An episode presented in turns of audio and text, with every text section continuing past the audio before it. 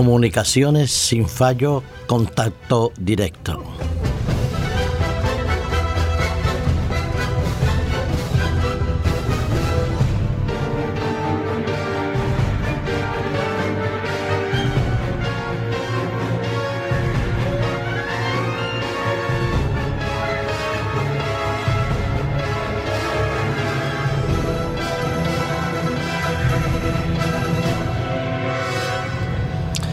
Hace pocos años, cuando deseábamos comunicarnos con una persona urgentemente, teníamos simplemente la llamada por teléfono o un burofax, una carta urgente o el correo ordinario. Podía tardar entre la llamada urgente, una respuesta casi inmediata, y el correo ordinario hasta veces más de 10 o 12 días de diferencia.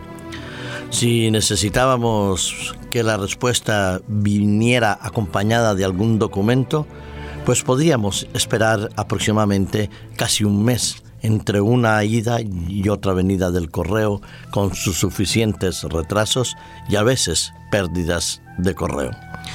Pero el mundo cambió. Se inventaron las comunicaciones vía Internet. Se mandaban los fax. Antes llegaba ahora la conexión Internet conexión inmediata. Voy escribiendo, me vas contestando, compartimos carpetas, documentos, establecemos una página en la cual eh, podamos descargar diferente tipo de documentación e inmediatamente podemos imprimirla y hacer uso de ella como si del propio documento original se tratara. Eso ha producido indudablemente un avance en las comunicaciones, un avance también en las relaciones mercantiles y relaciones personales y todo sería color de rosa si todo en todo momento funcionara perfectamente. Pero los millones de seres humanos que estamos conectados a través de Internet utilizando los diferentes mecanismos software que hay en el mercado, muchas veces nos vemos con un pequeño anuncio que dice el servidor está bloqueado, no hay conexión a Internet. Pero cuando se nos ha ofrecido que podemos llevarnos el teléfono móvil a cualquier sitio con conexión a internet, con descarga inmediata, las empresas se dedicaron a hacer todo lo posible por facilitarnos esos documentos. Los smartphones, las BlackBerry, las tabletas, comenzaron a abundar en el mercado y las personas, muchas de ellas, contentas comentando las ventajas y el beneficio que obtenían. Pero, ¿y si surge un fallo? Si pasa como pasó ayer en la empresa Richard Emotion, que RIM, la encargada de producir y de vender los BlackBerry, que por cierto, debido a la competencia con los otros medios, se encuentra un poco en descensa de ventas, entonces millones de personas en Europa en África se encontraban absolutamente bloqueadas. Oriente Medio, Europa y África, todos los que estaban conectados a través de la BlackBerry no podían descargar correo, no podían navegar por Internet, no podían acceder a sus cuentas eh, múltiples que mm, disponían a través del correo electrónico y los mensajes de mensajería instantánea fallaban. Solo podían hacer uso de la llamada por teléfono. Después de 12 horas de colapso, estos millones de usuarios pudieron encontrar su mensajería restablecida. Podían volver a utilizar los servicios online. La empresa pedía disculpas, pero nada daba explicación de lo que había pasado. Los equipos técnicos trabajaban lo más eh, arduamente posible, seguro, para regresar a la normalidad, para permitir que todos sus usuarios pudieran disfrutar de las ventajas que habían ofrecido al venderles la famosa BlackBerry. Y yo pienso, ¿Qué pasaría si con Dios tuviéramos necesidad de utilizar la BlackBerry, los smartphones, las tabletas o cualquier otro de uso tecnológico que por muy avanzado que sea, no esté exento de fallos? ¿Cuántas oraciones no quedarían olvidadas en el mensaje, en el buzón de los mensajes? O desconocidos usuarios perderían su contacto con el Creador y la respuesta absolutamente necesaria al cual anhela el ser humano.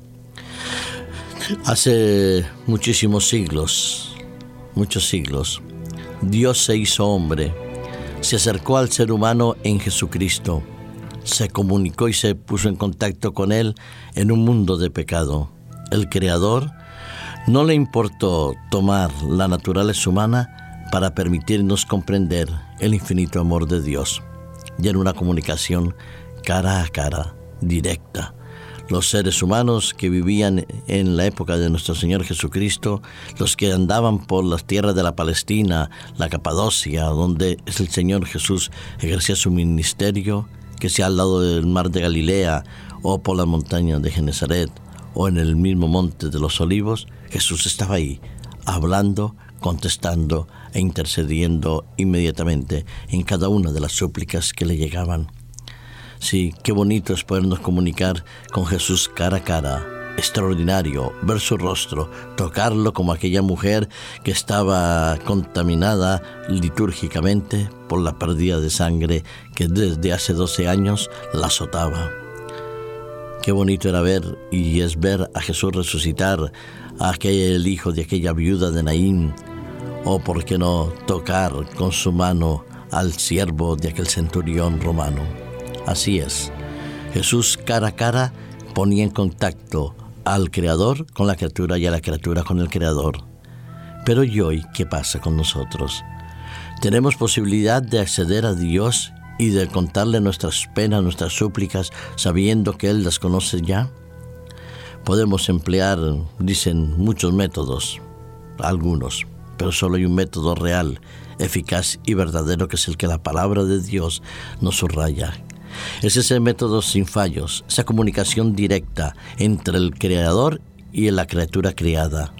Es una comunicación bidireccional. Hablo y escucho.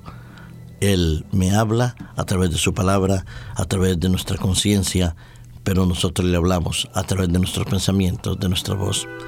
No tenemos que utilizar largos mensajes, palabrerías vanas, discursos eh, llenados de todo tipo de figuras lingüísticas. Basta con vaciar nuestro corazón y confiar plenamente en su respuesta y en su atención. Lo decía Jesús en ese preámbulo de la famosísima oración conocida como el Padre Nuestro. Él decía, cuando tú ores, en Mateo capítulo 6, versículos 6 y 7, cuando tú ores, entra en tu aposento y a puerta cerrada ahora tu Padre que está en lo secreto, y tu Padre que ve en lo secreto, te lo recompensará en público. Y cuando estés orando, no parlotees sin medida como los gentiles que piensan que serán oídos por su mucha palabrería. No, no hagáis semejante cosa, agrega Jesús, porque vuestro Padre sabe de qué cosa tenéis necesidad antes que vosotros la pidáis. Así es, querido amigo, querido hermana, querido compañero que me escuchas. Dios sabe de qué cosas necesitamos. Dios sabe desde mucho antes que nosotros tomemos conciencia de lo que nosotros vamos a padecer o sufrir o que nos va a faltar. Pero Él espera, Él anhela, Él desea que se lo podamos confiar en lo secreto, que hablemos de corazón a corazón con Él, que no habrá fallos de Blackberries, ni de smartphone, ni de tabletas, ni de conexiones a Internet, porque Dios en lo secreto nos escucha y en público nos lo pone de manifiesto. Que Dios te bendiga, te acompañe y te ayude en esta jornada, querido amigo radioyente.